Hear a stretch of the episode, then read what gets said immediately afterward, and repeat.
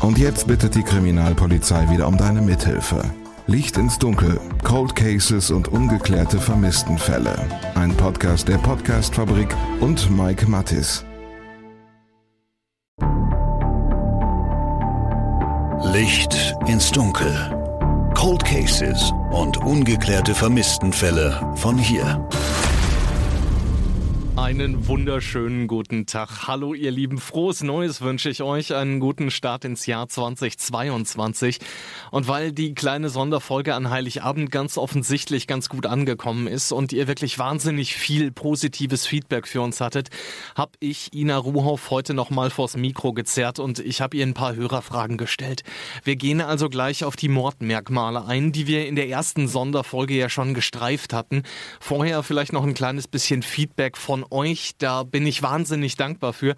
Wenn ihr also irgendwie Fragen, Anregungen, Lob, Kritik für mich habt, immer gerne her damit. Post at lichtinsdunkel-podcast.de, das geht per Mail. Oder ihr schreibt einfach auf Insta Licht ins Dunkel Podcast. Stefan merkt an zur ersten Sonderfolge, ich zitiere, an Heiligabend über Mord und Totschlag zu sprechen, ist vielleicht etwas unpassend. Okay. Lass ich gelten, das kann man so sehen, ja.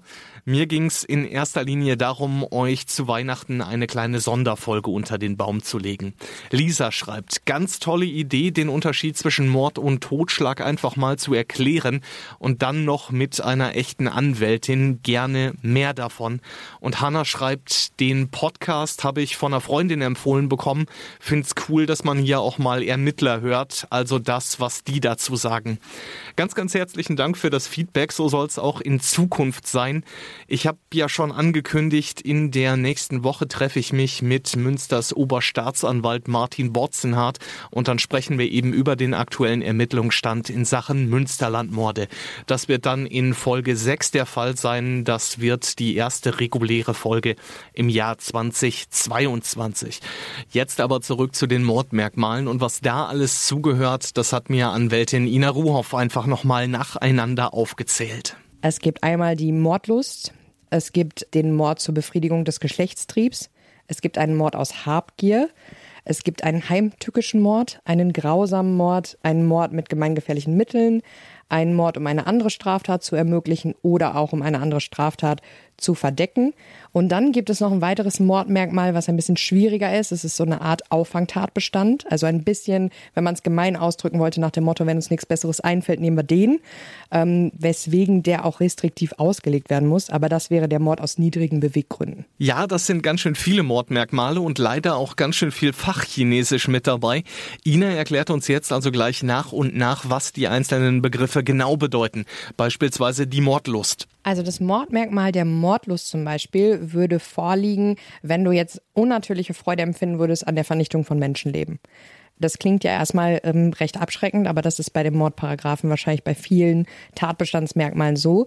Tatsächlich ist aber gemeint, ähm, wenn du aus Freude tötest oder aus Langeweile, aus Angeberei, weil du irgendwie ähm, vielleicht dich gut stellen willst vor deiner Clique, wenn es, ähm, was vielleicht noch schlimmer ist, ein sportliches Vergnügen darstellt. Also wir beide ziehen los, heute Abend keine Lust auf Podcast, lieber mit dem Bogen schießen irgendwie draußen und ähm, wir nehmen uns da irgendwelche Opfer und das ist der einzige Sinn und Zweck. Dann würde das Mordmerkmal der Mordlust erfüllen. Wichtig ist dabei, dass das Opfer muss total austauschbar sein. Also es darf eben gerade nicht darum gehen, jetzt einen expliziten Menschen zu töten, einen expliziten Politiker, den ungeliebten Nachbarn, deinen blöden Chef, sondern es muss wirklich sein, es ist eigentlich total egal, wer da um die Ecke kommt diese Heckenschützen, die aus den Fahrzeugen heraus damals Menschen erschossen haben. Da könnte man sagen, dass da Mordlust vorgelegen hat, weil die Opfer ja absolut austauschbar waren und die einfach nur irgendwo angehalten haben, um aus dem Kofferraum zu schießen und Menschen zu töten. Stichwort zur falschen Zeit am falschen Ort. Für das Opfer gesprochen absolut, ja. Also so kann man es tatsächlich nennen. In der Praxis ist es nicht so häufig der Fall, dass das Mordmerkmal der Mordlust angenommen wird. Und ganz oft handelt es sich dann auch um Täter, die vielleicht schuldunfähig sind. Also wo wir von Psychosen sprechen oder von ähm, einer alkoholbasierten Schuldunfähigkeit, also die dann nicht mehr so ganz Herr ihrer Sinne sind. Ne? Das hat man dann oft in der Verknüpfung. Ich möchte an dieser Stelle ganz kurz klarstellen, dass das mit dem blöden Chef natürlich nur ein Beispiel war und ich selbstverständlich überhaupt keinen blöden Chef habe. Äh, machen wir weiter mit der Habgier. Das ist also eine Art Gewinnstreben um jeden Preis. Also es geht um Vermögensmehrung durch die Tötung eines Menschen. Das kann zum einen natürlich sein, dass ich jetzt merke, ah, dein Portemonnaie rutscht dir hier aus der Tasche und du hast unfassbar viele 100-Euro-Scheine dabei. Und ähm, das spricht mich jetzt irgendwie so an, dieses Geld, dass ich denke, ich muss dich umgehend töten, um in den Genuss von dieser Kohle zu kommen. Das kann aber auch sein, ähm, dass wir beide uns treffen und ich habe wahnsinnig viele Schulden bei dir. Und damit ich die Schulden nicht mehr habe, denke ich, ist einfach der beste Weg, wenn du einfach stirbst.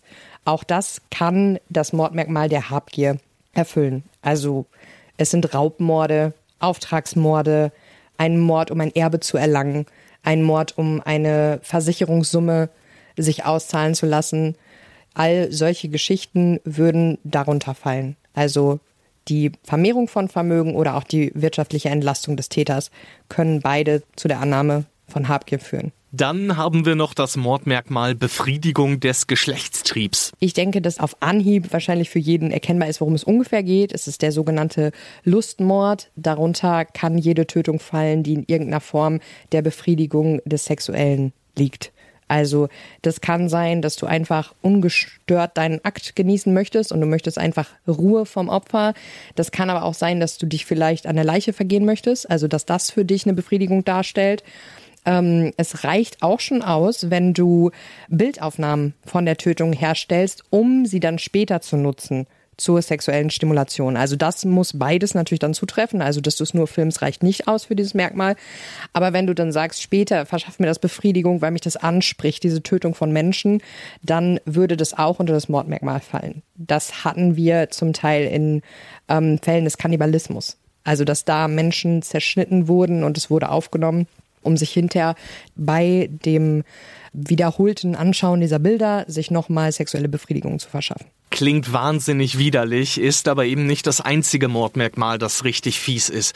Stichwort Grausamkeit. Das ist ein Mordmerkmal, was nicht so häufig zum Tragen kommt. Zumindest bekommt man es in der Öffentlichkeit, würde ich jetzt sagen, meiner Einschätzung, nicht so häufig mit, dass jemand wegen grausamen Mordes verurteilt wird.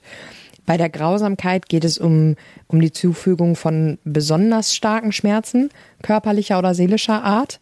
Und die müssen über das Maß hinausgehen, was du für die Tötung benötigt hättest. Weit über das Maß hinausgehen.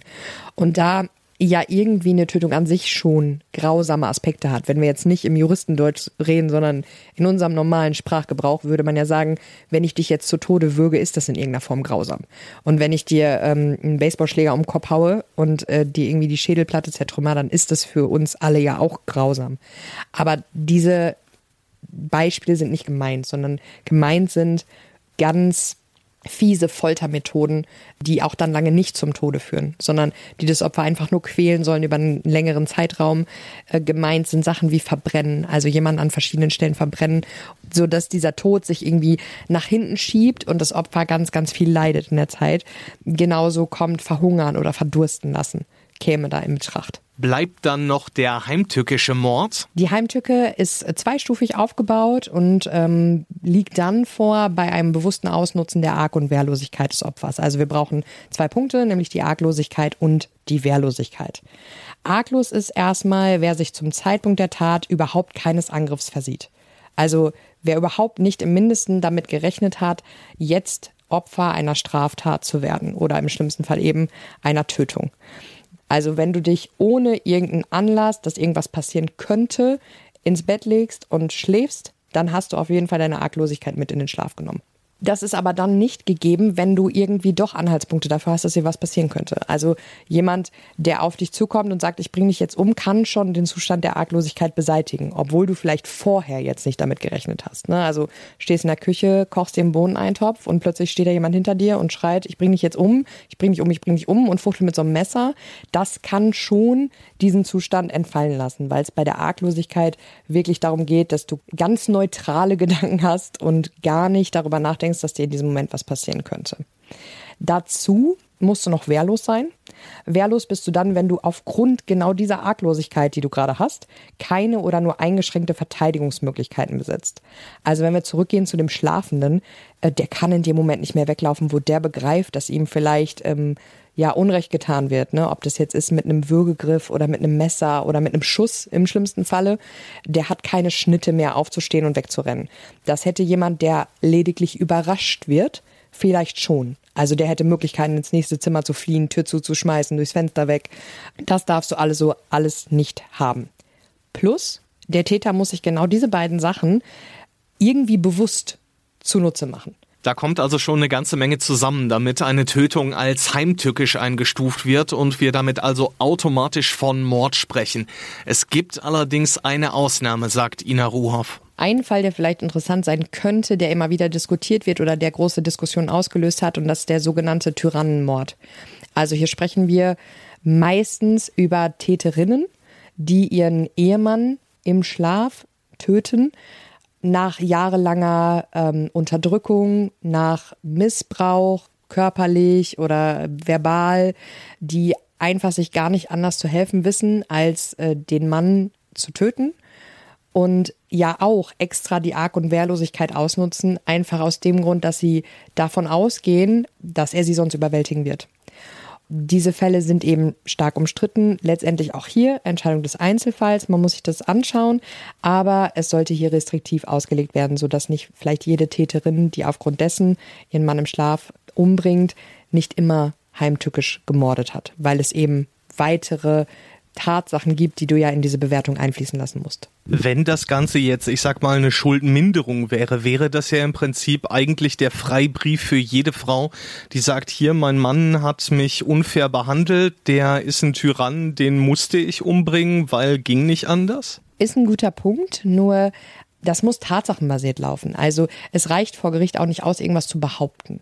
Du kannst dich natürlich einlassen als Täter oder als Täterin und kannst es vortragen, aber es sollte schon in irgendeiner Form objektivierbar sein. Also vielleicht hast du Arztberichte, Verletzungen aus den letzten Jahren, vielleicht hast du Zeugenaussagen von Nachbarn, die sagen, ja, das war wirklich irgendwie komisch, irgendwas stimmte da nicht, ähm, so dass du dir dann ein Bild dieser Beziehung machen kannst, weil die Beziehung ja in den allermeisten Fällen irgendwo einen Öffentlichkeitsbezug hat. Dann hätten wir noch das Mordmerkmal der gemeingefährlichen Mittel. Also gemeint ist, dass der Täter, die Täterin ein gemeingefährliches Mittel auswählt, um die Tat zu begehen. Ein ähm, Tatmittel ist dann gemeingefährlich, wenn es unberechenbare Gefahren für Dritte schafft. Das heißt, wenn ich jetzt eine Nagelbombe baue und die dann irgendwie in die Menge werfe, wäre das ein gemeingefährliches Mittel, was ja eigentlich schon, also. Ja, ist, man möchte antworten, ist ja klar. Ist auch irgendwie klar. Also nicht jedes Mordmerkmal muss ja auch irgendwie total kompliziert zu verstehen sein. Aber genau das ist gemeint. Also es geht um Explosionen. Also du willst eine Person töten und ähm, baust so eine Autobombe und lässt die auf irgendeinem Platz hochgehen, sodass ganz viele unbeteiligte Dritte eben auch in Gefahr geraten. Das heißt aber konkret, eine Pistole wäre kein gemeingefährliches Mittel, weil ich damit im Prinzip nur die Person, die ich eh erschießen will, äh, erschießen kann? Es wäre in der Form kein gemeingefährliches Mittel, was unter dieses Mordmerkmal fällt. So müssen wir es vielleicht ausdrücken, weil Natürlich kannst du eine Pistole als gemeingefährliches Mittel in irgendeiner Form anwenden. Vielleicht, wenn du ähm, dich damit gar nicht auskennst und du hast ein Maschinengewehr. Dann könntest du schon wieder in, in diesen Vorwurf kommen. Also wenn du anfängst zu schießen und du hast das Gerät überhaupt nicht unter Kontrolle, du weißt nicht, was du da tust und ähm, das lädt und lädt und lädt und du versuchst es einfach nur festzuhalten und ähm, tötest dadurch, dann kann das schon ein gemeingefährliches Mittel sein. Aber erstmal geht es um Explosionen, Überschwemmungen, Vergiftungen. Also auch da wird unterschieden. Zum Beispiel ist ähnlich wie das Beispiel, was du jetzt gebracht hast. Bei Vergiftung, wenn ich dir jetzt hier ein bisschen was in deinen Kaffee kippe, damit du irgendwie gleich im Auto sitzt und dann äh, dich vor die nächste Laterne klammerst, dann ist es nicht gemeingefährlich. Wenn ich aber anfange, das in öffentliche Trinkwasserspender, hier diese Spender, wo dieses ganze Wasser drin ist und jeder kann sich so einen, so Becher rausziehen, wenn ich es da rein kippe, dann wäre ich wieder dabei. Die nächsten beiden machen wir dann einfach mal zusammen. Das ist die Ermöglichungsabsicht und die Verdeckungsabsicht. Beide sind sich irgendwie ähnlich, merkt man ja schon beim Wording. Die Ermöglichungsabsicht wäre dann vorliegend, wenn der Täter durch sein Vorgehen, also hier durch die Tötung eines anderen Menschen, eine andere Tat fördert. Zum Beispiel erschießt du einen Wächter, einen Security vielleicht an der Tür, damit jemand anders Einbruch begehen kann. Sowas würde unter das Mordmerkmal der Ermöglichungsabsicht fallen. Dann haben wir die Verdeckungsabsicht. Das, was, glaube ich, vielen Menschen bekannt ist. Da geht es darum, Zeugen auszuschalten, überhaupt eine Person auszuschalten, um irgendwie Konsequenzen zu entgehen. Das kann sein eine andere Straftat. Und es ist vielleicht auch häufiger mal der Fall bei Vergewaltigung oder ähnlichen Straftaten, wo der Täter nach der ersten Tat, nenne ich es mal, also nach dem Übergriff, plötzlich äh, aufwacht und denkt, oh mein Gott, ich habe ja noch mein ganz normales Leben. Und wenn das rauskommt und wenn ähm, das Opfer vielleicht erzählt, was ich getan habe, dann hat das Konsequenzen für mich. Dann verlässt mich meine Frau, dann verliere ich meinen Job, dann passieren ganz viele Dinge, die ich nicht will. Und aus dieser Sorge heraus unternimmt er eine Tötung. Und wenn all das, was wir bis jetzt besprochen haben, irgendwie alles nicht so richtig passt, dann gibt es eben noch die Möglichkeit, aufgrund von niedrigen Beweggründen verurteilt zu werden. Das ist ähm, ein schwieriges Mordmerkmal, weil es super schwammig formuliert ist. Also schon der Wortlaut niedrige Beweggründe und wir Juristen arbeiten ja auch viel mit dem Wortlaut, lässt nicht so richtig eine Abgrenzung zu. Was man sich darunter vorstellt, ist jetzt jedem irgendwie selber überlassen und da kann einem ja vieles einfallen. Das ist einfach sehr ausufernd schon vom Wortlaut her und wird auch deswegen Auffangtatbestand genannt. Also man würde sich jetzt erstmal an den anderen orientieren und schauen, ob man da schon ein Mordmerkmal begründet sieht. Und wenn nicht, käme man zu den sonstigen niedrigen Beweggründen. Optional, was öfter passieren kann, ist, dass ein anderes, beispielsweise Habgier, angenommen wird und auch die sonstigen niedrigen Beweggründe. Was die Tat und ja auch die Strafzumessung aber hinterher auch nicht ausufernder macht. Wie kommt man auf die Annahme dieses Mordmerkmals? Es ist eine Beurteilung der Gesamtumstände der Tat. Also man muss sich vielleicht äh, die Lebensverhältnisse anschauen des Täters, die Persönlichkeit des Täters und alle sonstigen Umstände, die irgendwie diesen, diesen Anstoß gegeben haben könnten, dass der Täter sich zu der Tat hinreißen lässt. Was hier passieren kann, ist, dass man sich mal auch Gedanken machen muss über eine andere Kultur, über andere Ansichten von Tätern, warum sie irgendwas tun. Was wohl darunter fallen soll, ist ein Mord aus Rachsucht, also einfach stumpf Rache, ein ähm, Mord aus Ausländer- und Rassenhass, aus Wut, obwohl das schon eine sehr übersteigerte Wut sein muss. Nicht jede Wut oder nicht jeder Täter, der in irgendeiner Form wütend auf sein Opfer war, ist gleich als Mörder zu bestrafen. Aber all das kann dazugehören. Auch eine Enttäuschung über einen verweigerten Geschlechtsverkehr, die Tötung des Ehepartners, ähm, um sich von diesem zu trennen, weil es vielleicht für den Täter zumindest oder die Täterin auf andere Art nicht möglich erschien. Ähm, auch die Tötung eines Menschen, um seine Identität anzunehmen. Ähm, die Eifersucht an sich begründet erstmal kein Mordmerkmal und äh, steht auch nicht ähm, als sonstiger niedriger Beweggrund da, sondern es muss, wenn dann, schon ein besonders krasser und übersteigerter Form ähm, vorliegen, irgendwie eine Eigensucht, die zu einer ganz hemmungslosen Triebhaftigkeit führt des Täters. Und ähm, es darf eigentlich, wenn wir jetzt als unbeteiligte Dritte darauf schauen, keinen menschlichen, nachvollziehbaren, begreifbaren Anlass geben. Also wir müssen wirklich daneben stehen und denken, wie kann das passiert sein, der derartiges Ausmaß, weil du irgendwie Kaffee trinken warst mit deiner Arbeitskollegin. Ähm, in so einem Fall kann dieses Mordmerkmal angenommen werden. Aber wie gesagt, es geht immer um, um die Gesamtwürdigung der Tat. Wie kam es genau dazu? Wer ist der Täter? Wo kommt er her? Nach ähm, der eher neueren Rechtsprechung müssen wir bei der Beurteilung immer auf die hiesige Gesellschaft abstellen, also auf die kulturellen Werte, die hier vor Ort bei uns gerade gelten ähm, und nicht auf andere Kulturkreise. Davon gibt es aber wiederum eine, eine, Ausnahme, wenn der Täter jetzt von seinen traditionellen Moral- und Wertvorstellungen seiner Heimat noch, noch ganz stark beherrscht ist und sich davon gar nicht lösen kann und sehr darin verhaftet ist, dass es ihm gar nicht möglich ist, geistig nachzuvollziehen, dass man auch andere Wertvorstellungen haben kann, dann könnte das aufgenommen werden. Das heißt, wir sind da beispielsweise bei einem sogenannten Ehrenmord. Ganz genau, das wäre das Stichwort Ehrenmord. Aber auch da musst du halt schauen. Ne? Also du kannst nicht, nur weil jemand Ehrenmord begeht, direkt sagen, ähm, das ist ein Mordmerkmal. Auch da arbeiten wir nicht mit Schubladen, sondern mit Einzelfällen und einzelnen Tätern, die dann vor Gericht stehen und wo es dem Richter obliegt, zu entscheiden, inwiefern er vielleicht aus sonstigen niedrigen Beweggründen gehandelt hat. Aber sicherlich ist es eine Fallgruppe, die darunter fallen kann. Zwei Fragen, was das Wording betrifft. Äh, ich höre immer wieder niedrige Beweggründe oder niedere Beweggründe. Was ist richtig? Niedrige. Warum? Weil das so im Gesetz steht. Also, ja, also tatsächlich ist ja erstmal das richtig, was, was im Gesetz auch steht, in der Norm. Mit der Norm arbeiten wir. Also für uns sind das ja äh, sogenannte Tatbestandsmerkmale, die wir uns vornehmen und wo wir schauen, wir haben einen Sachverhalt und wir haben eine gesetzliche Norm und die ziehen wir auseinander anhand der Tatbestandsmerkmale. So auch bei den Mordmerkmalen. Du würdest die also so nebeneinander legen und gucken, ob der Sachverhalt, den du gerade vor dir liegen hast, unter dieses Mordmerkmal passt. Und das sind für uns Tatbestandsmerkmale, die wir prüfen. Deswegen halten wir uns erstmal an den Gesetzeswortlaut. Das heißt, die Vertuschungsabsicht gibt es so auch nicht. Richtig. So, und damit hätten wir gleich zu Jahresbeginn die Fragen von Svenja, Elli, Max, Mia, Leon und Anna beantwortet. Ein ganz, ganz großes Dankeschön, ihr Lieben, fürs Zuhören und ein noch viel größeres Dankeschön an die Münsteraner Rechtsanwältin Ina Ruhoff, die sich auch heute wieder die Zeit genommen hat, eure Fragen zu beantworten. Ich wünsche euch einen großartigen Start ins Jahr 2022. Mögen eure Wünsche und vor allem eure guten Vorsätze in Erfüllung gehen. Und natürlich gilt auch in diesem Jahr, Bleibt sicher und gesund. Alles Gute euch, ihr Lieben. Glück auf. Licht ins Dunkel. Cold Cases und ungeklärte Vermisstenfälle von hier. Eine Produktion von Mike Mattis und der Podcastfabrik.